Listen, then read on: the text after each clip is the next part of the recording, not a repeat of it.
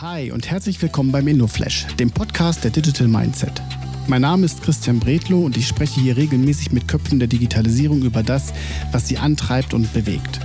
Viel Spaß in diesem kurzweiligen Talkformat. Weitere Inhalte findet ihr auf unserem Blog unter blogbuch.digitalmindset.de oder auf unseren Social Media Kanälen. Heute spreche ich mit Dorian Gore. Dorian kenne ich seit Ewigkeiten und wir haben ganz früher mal zusammengearbeitet. Danach haben sich unsere Wege getrennt und Dorian ist über die Medien bis hin in den E-Sports gewandert. Er ist Gründer und Geschäftsführer von Veritas Entertainment und hat mit diesem Unternehmen seine Leidenschaft zum Beruf gemacht. Das merkt man ihm an. Wir sprechen über die Faszination E-Sports, warum Gaming nichts mehr mit dem alten Ruf Kellerkind in Anführungsstrichen zu tun hat und über seine neuen Projekte. Seid gespannt und viel Spaß. Hallo Dorian. Hallo Christian, Grüße aus Berlin. Schön, ja, dich wiederzusehen. Ja, absolut. Das letzte Mal bei Wunschwort FM, da haben wir ja, über Musik geredet. Ne? Absolut. Und heute wollen wir aber ein bisschen über dich, deine Passion und über den nächsten Game Changer aus deiner Perspektive sprechen. Erzähl uns doch erstmal ein bisschen was über deine Person. About You. Äh, ja, ich bin, also ich habe einen sehr bunten Lebenslauf. Ähm, tatsächlich kennen wir beide uns ja, weil ich irgendwann als Werkstudent äh, unter dir gearbeitet habe, was echt oh. witzig ist. Ja, lange her, lange her, so ein Jahrzehnt jetzt. Ähm, damals war ich eigentlich auf dem Wege und habe es dann auch gemacht. Also ich bin eigentlich mal gelernter Journalist gewesen, Axel Springer Laufbahn, viel im Musikbereich gemacht, ähm, äh, eigene Magazine gegründet, dann bei den größten Musikmagazinen geschrieben äh, und dann einen ganz harten Knick irgendwann gemacht, nach einem Abend mit Lemmy gesagt, im Musikbereich gibt's nichts mehr für mich zu erreichen, habe alles. Ähm, und meine zweite Passion, ähm, du hast schon gesagt, Passion ist wichtig, äh, sprechen wir heute auch drüber. Ich habe halt nur zwei riesengroße Leidenschaften. Das eine ist Musik, das andere Gaming. Musik war damit abgehakt ähm, und habe dann einen Cut gemacht, erst journalistisch, ganz viel über Tech geschrieben, über ähm, also dann Redaktion geleitet bei Springer, die sich mit Tech befassen, äh, über Spiele geschrieben und eine meiner größten Leidenschaften ist halt sind halt Videospiele, also Games, Gaming ähm, und der kompetitive Zweig davon, das was man heutzutage dann im äh, Fachmund E-Sports nennt. Ähm, das habe ich damals gesagt, dass das jetzt das Ding, was ich machen will, weil ich sehe da eine Riesenchance und habe dann halt das ganze Redaktionsdasein hinter mir gelassen gelassen, als ich nach einigen äh, Anläufen, die ich selber versucht habe, die alle gescheitert sind, äh, habe ich den richtigen Menschen getroffen, mit dem ich so eine Firma äh, mitgründen kann, äh, der mein kreatives Chaos mit der notwendigen Business-Expertise anreichern konnte. Ähm, das ist ein, ein Herr namens Thomas Felger, super Typ, äh, sehr, sehr äh, erfolgreicher Unternehmer in Sachen Digitalem. Ähm, und das war direkt so ein, so ein Match made in heaven irgendwie so. Das hat von Anfang gepasst. Beide ziemlich verrückt, beide Größen wahnsinnig. er wollte unbedingt in E-Sports rein. Ich hatte die Expertise, was man im E-Sports machen kann und genügend Ideen.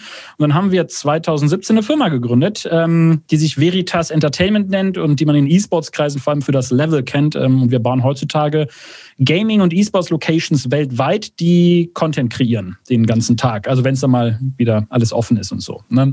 Ähm, und das ist das, was ich mache. Also Musik-Nerd, der zum Gaming-Nerd wurde und irgendwie Hobby zum Beruf gemacht hat. Ich muss nur ganz kurz für unser Publikum sagen, ja. mit, Le mit Lemmy meinst du Lemmy von... Lemmy von Motorhead. Ja, so also aus. Das, das muss natürlich, also ich meine, lange Haare, ich, ich habe viel im Heavy Metal, war ich unterwegs. Äh, ja, Heavy Metal-Typs können irgendwie Unternehmer danach werden. Ja, und die langen Haare behalten, sind der digitalen Startups sind ja eher ja, muss man ja so ein bisschen auffallen. Nee, äh, ist kein, keine Berechnung. Nee, aber genau, ja, den meinte ich damit, den Lemmy von Motorhead. Guter Typ.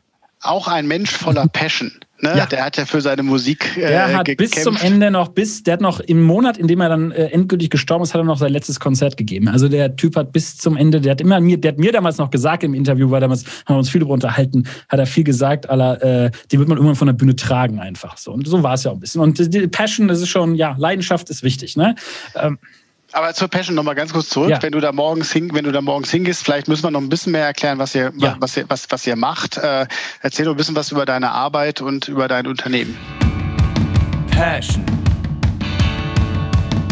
Genau, also wir sind am Ende, ähm, wie ich gesagt habe, wir bauen, wenn man es runterbrechen wollen würde, eine Mischung aus Hardrock Café trifft Soho House für E-Sports und Gaming. Ja, also eine Venue-Marke, wenn du so willst, also ein physischer Space, aber für äh, eine sehr digitale Zielgruppe, was uns ein bisschen unique am Markt macht, weil man daher sagen würde, alles kann nur digital sein und das stimmt auch, aber wir glauben, dass man sowas geil mit physischen Experiences anreichern kann. Heißt, wir bauen ähm, jetzt mal long-term gedacht, wir bauen weltweit in die wichtigsten Städte, die es für Gaming und E-Sports so gibt, also New York, LA, äh, London, Paris und eben das erste in Berlin. Bauen wir so, so richtig geile Flagship-Stores. Ähm, muss man sich ein bisschen vorstellen, wie super geil durchdesignte Apple-Stores nur für Gamer mit mehr Nerd-Faktor drin. Ähm, und der erste davon steht halt, da sitze ich gerade drin tatsächlich, hier unten in einer unserer Streaming-Räume, äh, direkt am Checkpoint Charlie, sind zweieinhalbtausend Quadratmeter, hat eine Eventbühne, äh, endlos viele Gaming-PCs, an denen man spielen kann, ein Kino, wo man E-Sports gucken kann, so wie Public Viewing bei einer normalen Fußball-Weltmeisterschaft, äh, komplettes Restaurant mit angedockt, Trainingsräume, ein komplettes Fernsehstudio, aus dem wir halt die Inhalte produzieren, äh, alles unter einem Dach. So ein bisschen, wenn wir noch Betten reinstellen würden und du bist ein Gamer, brauchst du nie wieder nach Hause gehen. Ähm, und das rollen wir jetzt halt global aus. Also Berlin war so der, der Blueprint. Ähm, konnten jetzt natürlich nie so ganz unter Realbedingungen testen, weil wir das zum, äh, also unsere eigentliche Eröffnung war geplant für den 26. März 2020, ne, gutes Datum. Äh, mhm. und aber wir haben halt natürlich trotzdem im Laufe des letzten Sommers viele Events hier drin schon veranstaltet, Community angefangen aufzubauen, haben jetzt schon äh, knapp eine halbe Million Follower über alle digitalen Channels hinweg in den paar Monaten aufgebaut und sind jetzt gerade dabei, die globale Expansion vorzubereiten. Bedeutet, wir bringen jetzt Level, ähm, so wie es aussieht, nach China und nach Südamerika und da natürlich auch wieder dann halt nicht in irgendwelche Städte irgendwo sonst wo, sondern halt Checkpoint Charlie Berlin ist so das Statement und auf dem, auf der Maßeinheit bewegen wir uns.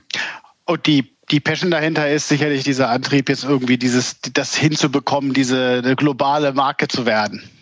Äh, genau, ja, also die, die Passion, das ist was, das gebe ich natürlich von oben sehr vor, weil wenn mich eins auszeichnet, dann, dass ich da wirklich mit äh, vollem Feuerbrunst für brenne und das von morgens bis. Ich betrachte das nicht als mein, als mein Job, das ist meine, meine, meine Beruf kommt ja ursprünglich mal von Berufung, glaube ich. Ja, das ist meine, meine Berufung. Es ist das, was ich, also ich habe da mein Leben für verschrieben und ich habe immer gesagt, also bei so einem Startup weißt du ja auch nie, wird das wirklich, wird das nicht was. Und ich habe immer gesagt, ich bin der Letzte, der von diesem Boot irgendwann, also ich würde niemals, mich kann ja keiner rauskaufen, mich kann ja keiner, ist, egal welches Angebot kommt, ja, ich fahre dieses Ding hier bis zum Ende, weil das ist jetzt meine Firma, ja. Ähm, und äh, das Team, die, die Leute, die angestellt sind, super internationales Team. Wir sind mittlerweile, wir haben uns jetzt im Jahr 2020 trotz Corona-Krise verneunfacht, das muss man sich vorstellen, verneunfacht. Also wir sind jetzt äh, 46 Mitarbeiter in dieser Firma.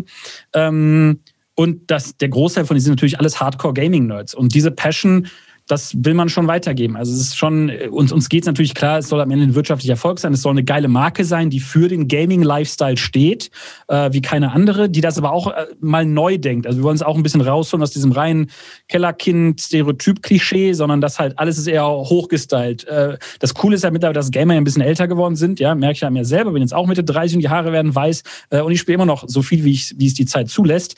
Ähm, und dafür, für diese Zielgruppe was zu schaffen, was halt dementsprechend auch ein bisschen, ich sag mal, ich will nicht sagen gereift ist, klingt nicht mehr jung und aufregend, aber was halt einen anderen Anspruch hat, ja, also hochqualitativ ist. Ähm, ja. und, und da so eine Experience zu schaffen, wo Leute rein und rausgehen und sagen, boah, das ist das Geilste und wir erleben das und haben das letztes Jahr viel erlebt, dass ähm, sei es jetzt professionelle E-Sports-Spieler, die herausgehen, sagen, wir wollen nie wieder woanders Turniere spielen, weil das Setup da ist einfach so geil, so hochqualitativ und das ist genau das, was wir erreichen wollen. Und dann, das gibt mir immer dann ein sehr warmes, wohliges Gefühl, dass man dieser Community, ich bin Gamer seit, ich bin jetzt 35 gerade geworden, ich bin Gamer mit Sicherheit seit 25, wenn nicht sogar fast 30 Jahren, also irgendwo zwischen 5 und 10 hat das mal angefangen. Ähm, und ich liebe diese Community, ich liebe das ganze Phänomen Gaming und zu wissen, dass man da irgendwie einen Footprint hinterlässt, dass man irgendwas kreiert hat, was andere geil finden, ähm, das lässt mich morgen schon aufstehen, sagen wir mal so. Ja, das ist, also ich glaube, da, das hat jetzt auch jeder, das hat jetzt auch ja. jeder, jeder hier verstanden. Ähm, äh, äh, Dorian, wenn du jetzt halt, äh, äh, wenn du jetzt halt da von, von der Gaming-Branche sprichst oder von egal was, hier hat bis jetzt jeder mal so aus seinem Umfeld so den nächsten Game Changer rausgehauen. Ne? Also mhm. ähm, was auch immer du da, was auch immer dir da so in den Kopf kommt, was glaubst du, ist der nächste große Game Changer? Also es gibt so ein paar offensichtliche Antworten. Innerhalb der Branche selbst, glaube ich, wird super viel auf Mobile Gaming geschaut. Ähm, einfach nur, weil du eine viel breitere Playerbase hast. Ne? Wenn wir darüber nachdenken, PC Gaming hat so ein bisschen die, so, so, so eine Gatekeeping-Funktion. Du musst erstmal in einen richtigen Gaming-PC investierst du mindestens 3000 Euro, wenn du gesamtes Setup haben willst, damit du überhaupt erst kompetitiv quasi mitmachst. Ja? Ähm, Mobile Phone hat jeder in der Tasche, die Spiele darauf laufen, die werden immer besser. Ähm, und das, was gerade in den letzten Jahren sehr stark zugenommen hat, sind Startup-Versuche, Apps, Turniersysteme, also der gesamte, äh, alles, was E-Sports ist, rund um Mobile Gaming aufzuziehen. Das ist so ein bisschen nächste Game Changer, aber ob das wirklich so funktioniert, da bin ich immer so ein bisschen skeptisch, ja, weil wir haben uns jetzt gerade erst daran gewöhnt, also die Dudes in den PCs sitzen und so zocken, es hat noch irgendwas Athletisches, so am Handy ist schon wieder so ein bisschen, sieht zu sehr nach, ich scroll Instagram durch oder sowas aus.